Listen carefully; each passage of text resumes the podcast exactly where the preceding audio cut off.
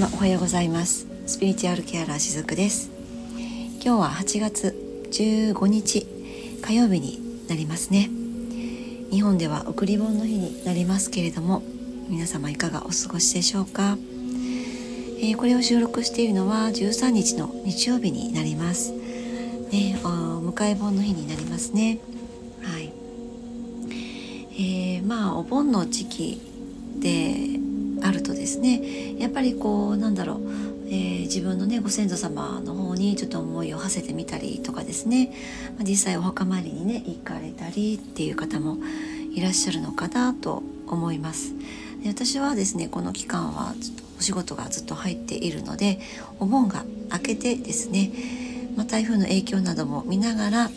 えー、お盆が明けてからお墓参りにね行こうかなと思っていますけれども皆さんはどんなえー、お盆を過ごしてしょうか、えー、まあ、そんなね、え、時期だからかもしれないんですけれども今朝ふとね、まあ、散歩をしていたら昔の自分の体験のことを思い出したんですよ。でねそれはえっと小学校4年生か3年生ぐらいだったと思うんですけども布団でね夜、まあ、いつもの通りに寝ていたんですよ。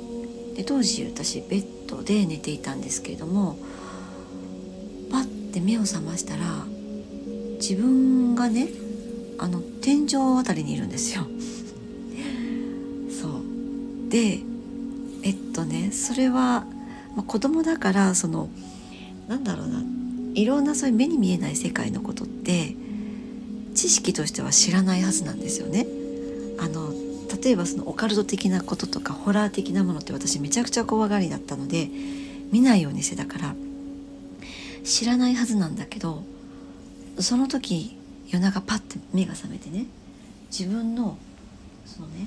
体がというよりかは意識だけが天井の方にあってで肉体はベッドのとこに横たわってるんですよ。でそういった状況を見た時に恐怖とかは全くなくってあ私抜け出てるみたいな感じがあったんですねその時ね。うんまあ知識としてはそういった状況がどういうことかっていうのが分かってはいなくてもなんとなくその深いところではこの状況が怖いものだとか何かこう不安なものだとかそういったふうにはこの時捉えていなかったんですよね。だからこそなんかこう慌てふためくこともなくあなんか私出てるみたいな感じがあったんですよね。でその時のことの、えー、状況をふと思い出したわけなんです。でねこの時私、まあ、当時子供だったですけど、まあ、ある意味ちょっと冷静に自分のその肉体をまじまじと見て上からですね天井の方から見てあどうする？私みたいに思ってるんですよ。あそこに戻るとかやめとくとかなんかね自分でそういうやり取りをね自分の中でねしてるわけなんですよね。でも結果的にいやいやもう今は戻っとこうみたいなのを選択してなんかどういう方法でね戻っていたのかちょっとよく覚えてないんですけど肉体にふーっと意識が降りていったんですよ。でねこの経験は2回ぐらいありました。結構この34年生の時期に集中してあったと思います。2回この経験があったんですね。でねこれをま今改めて大人になって時々思い出すんですよ。でやっぱりねこのお盆の時期とかにふってこのことを思い出したりするんですけどこれってどういうことなのかなってとなく思っているのはまあその経験はいつでもできるから今その戻らない選択をしなくてもいいんじゃないっていうのをこの時私はやっていたのかなって思っていてが、ね、そのままその極端に言えばあちらの世界に行くこともできるんですよ。だからこの世に存在しないっっていうことですよね肉体的にはね。この、えー、この3次元レベルの話で言うとですよでもまあその当時ね私えっと結構家庭の中がうんまああまり幸せという感じじゃなくて結構ね両親の仲も悪くってもう冷めきっているっていう家の中にいたので生きててしんどかったんですよね。つまらなかったしどうして私はここにいるんだろうっていつも思っている子だったのでね。だからやっぱりそのもうこの世を去りたいみたいな思いはきっとねあったんだと思うんです。その子供ながらの感覚でですね。だからこそこういった経験をしたのかなって思うんですけれども。でもやっぱり今その選択をしなくてもなんかねしちゃったらもったいないんじゃないっていうのもきっとこの時あってもっと私に肉体を持っていろいろ経験したいよっていうのがやっぱり最終的にあって2度もねこのいわばこう対外離脱っていうところですよね。それを経験しても最終的に私は戻るっていうことを選択したんですよ。私の魂はね。そう戻るっていうことを選択しました。だからこうやってね今もこういうお話をしていたりするんですけども。なんかねそのことをふって今朝散歩していて思い出したんですね。このお話はね昨日のえっと瞑想とチャクラのねお話にもやっぱりとてもつながっているんだけれどもやっぱこうね今この何て言うのかなエネルギーがこう切り替わっている感覚がやっぱり私もすごくあってえー、っとね、まあ、それはその最近よく私がお伝えしている例えばこう春分とか秋分とかそういった暦の上での、えー、っと切り替わりっていうところでも、まあ、分かりやすいかなとは思うんですけれどもみんなの人々の意識のところでですねなんかこう本当に本当の意味で自分がこれからどういうものを選択していきながら生きていくのかっていうのを一人一人がきちんと見つめていきながら選んでいくっていうフェーズに入っているしまたそれを求められているとも思うんですよね。まあ、誰から求められているかっていうとそれは自分自身です究極はそこなんですけどね、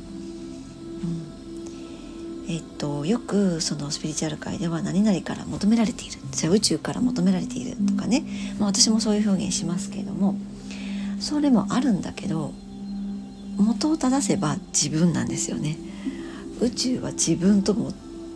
絶対的なつながりがあるので自分がそれを求めているっていうところなんです。でその時に欠かせないことがあって自分の中のそのネガティブなものとか闇の部分とかをやっぱりどうしても見ていかなきゃいけないそういう作業は必要なんですよね。それをなくしてそのなんかちょっとお花畑的な「あのいいよいいよ」とか楽しければいいよとかねそういったあのスピリチュアルは、うん、もう通用しなくって通用しないですよ。うん、えっとそれは表層的にはそれで何かこう改善されたような感じもあるかもしれないけど表層だけなんですよ。だからこう何かねえー、っと入れ物の中に濁ったお水が入っていてねその上澄みだけを取っても全体はまだ濁ってるんですよそれだと意味がないですよねでその全てをクリアにしていくことってもしかしたらそれはあクリアになったっていう感覚って最後の時しか分かんないかもしれないです。もしかしたら。そう。だって生きてる限りいろんな自分の中にあるゴミって出てくるから。ゴミという名の、えー、溜め込んだ感情とかね。とらわれている意識とか。たくさんあるから。でもそれを一つずつ一つずつやっぱり出していって一個ずつでもいいからクリアにしていってその作業の中にきっとこの次元でしか味わえない喜びとか愛の感覚っていうのが必ずそこにあるからこれは魂だけの時には味わえないものなんですよね。で私はそれをなんとなく子供の頃に知っていたからか自分の奥深いところにあったからかだからやっぱり自分の意識が肉体に戻ってこのまま人間を続けようっていう選択をあの時したんだろうなって、えー、改めてね思ったわけなんですね。でまあそうは言ってもですね、まあ、日々生きていたらいろんなねそのいわゆるこうマイナスなエネルギー、ね、の影響を受ける時ってあるかなって思うんです。で、まあ、そういった時こそこの先ほど言ったねそのこの肉体があるからこそ、まあ、苦しみもあるし悲しみもあるけれどもそれを、まあ、いろんな人の助けも借りながらでね。そして最終的には自分の力でそれを取り除けていった時に得られる境地喜び嬉しさっていうのをやっぱりこう体験していけるフェーズに入っている方が多いかなって思ったんです。実際にねそのマイナスなエネルギーの影響を受けない自分になるにはどうしたらいいかっていう話をね今日はさらっとさせていただこうかなって思うんですけども、えー、やっぱりその自分を変えようと思ったらですね誰もがその行き詰まりを感じる時もあると思いますしあと辛いことがあって落ち込んだりとかあとこう依存的になってしまうこともやっぱりあったりするかなって思うんですね。でそういった状態から元に戻れないような時っていうのは自分のね中心からちょっとこう自分が外れてしまっているっていうようなことが起こっていたりするんですね。そうでまあそれはねこうグラウディングがちょっと弱いのでそういった状態になってしまうっていうことも結構あるんですけどもこういった状態になっている時にその気をつけなければいけないのがネガティブなエネルギーの影響を受けてしまいやすい、まあ、ちょっとこうターゲットとなってしまいやすいっていうことがね言えたりするんですね。そう。例えばそのそうですね。自分の知り合いの中とかでもね自分とちょっとなんとなく合わないなとか何かこの方苦手だなって、まあ、そういった人がいた時に、えー、その人が持っているものねえっとその人がもともと持っている、まあ、その人が発しているその時にね発しているエネルギーとかですね。まあそういったものを、ま、一概には言えないんだけどそれをこうもらいやすかったりとか受け取ってしまいやすかったりとかね、まあ、見えない世界の話なので向こうもそれを受け取ってくれる状態の人っていうのを無意識のレベルで、見つけることができているんですね。お互いそこでその相互作用が起こって、えー、受け取る側えー、受け取ってほしい側っていう、まあ、エネルギーレベルでのつながりがそこでガチッと起こっちゃってその飛ばしたい、ね、マイナスなエネルギーを飛ばしたいそのエネルギーを受け取ってしまうっていうことが起こったりするんですね。でそういう時ってまあやっぱり受けたらしんどいしどっと疲れちゃったりとかね、あのー、まあ、こういった放送を聞いてくださっている方そういう感覚にあ分かるっていう方ねきっと多いのではないかなと思うんですけどもそのまあ例えばそういったこう肌感覚でわからないにしても例えばね、えー、事象として起こりやすいのは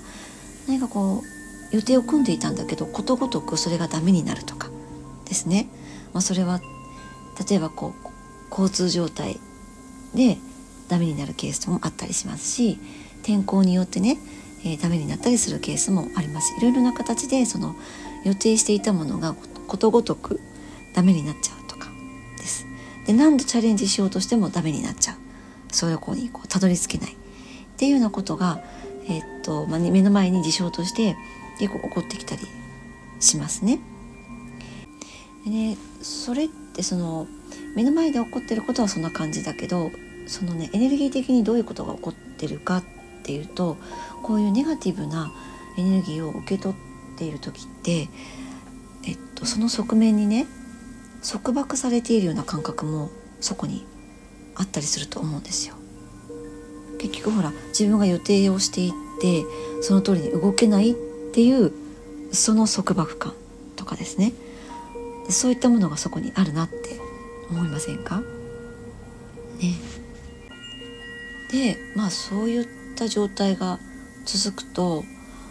なんかこうあ自分が悪いのかなっていう罪悪感がそこに生まれたりとかなんか私思ったよ通りにできないってねどうしてってなったなってしまってその結果的に自分を追い込んでいってしまって、ね、孤独感を感じたりとかどんどんその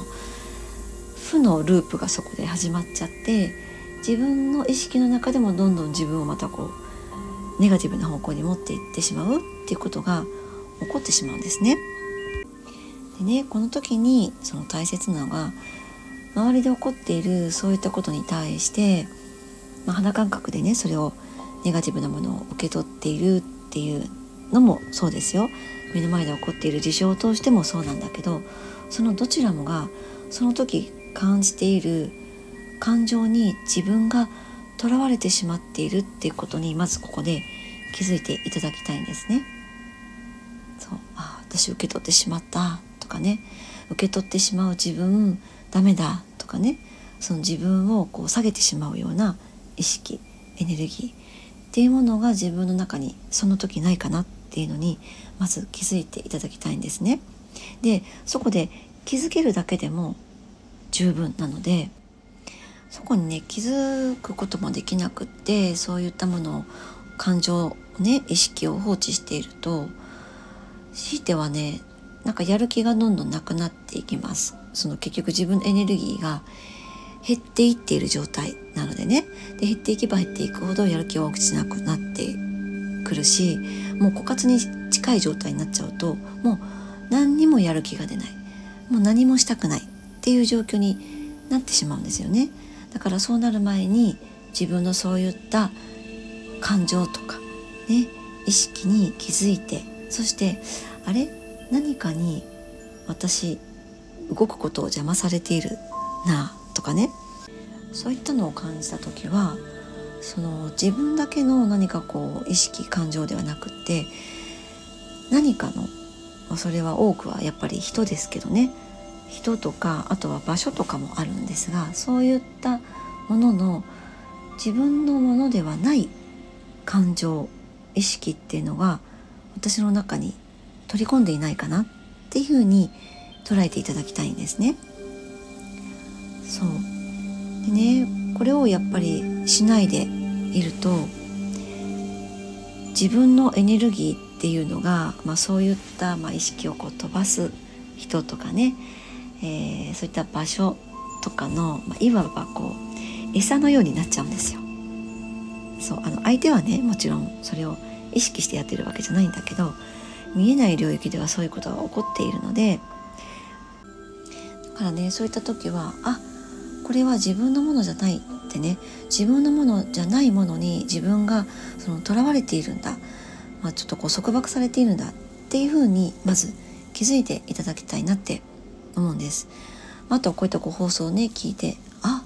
これ私もあるかもっていうふうに気づくだけでも全然そこからエネルギーっていうのは変わっていくので動き始めるからですね違う方向に動き始めてくれるのでそれだけでも十分なんですけどもあのー、そんな風に自分のえっと今感じているその自分にとって心地よくないネガティブなものが自分のものなのかあるいは自分以外のものなのかっていうふうにちょっと捉えてみてあげることって非常にね自分のエネルギーを守っていくっていう上でも大切なことになってくるのでですね、えー、ぜひこういろんなね側面から自分のことを見てあげるっていう練習にもなるかと思いますのでね、えー、ぜやってみていただけたらなって思います。あの確かにね幸せにね自分が幸せになろうってすることを邪魔する存在っているんですよ。それはえー、っと人という存在でもそうですよ。そしてあるいは、えー、見えない領域のそういった存在も確かにあるんです。でもそこからやっぱり自分を救い出してあげたりとか自分を守るのっていうのはもう自分しか最終的にはいないんですそしてそういったものがこう現れたりする時っていうのは自分の内側にもそれと同じような例えばこう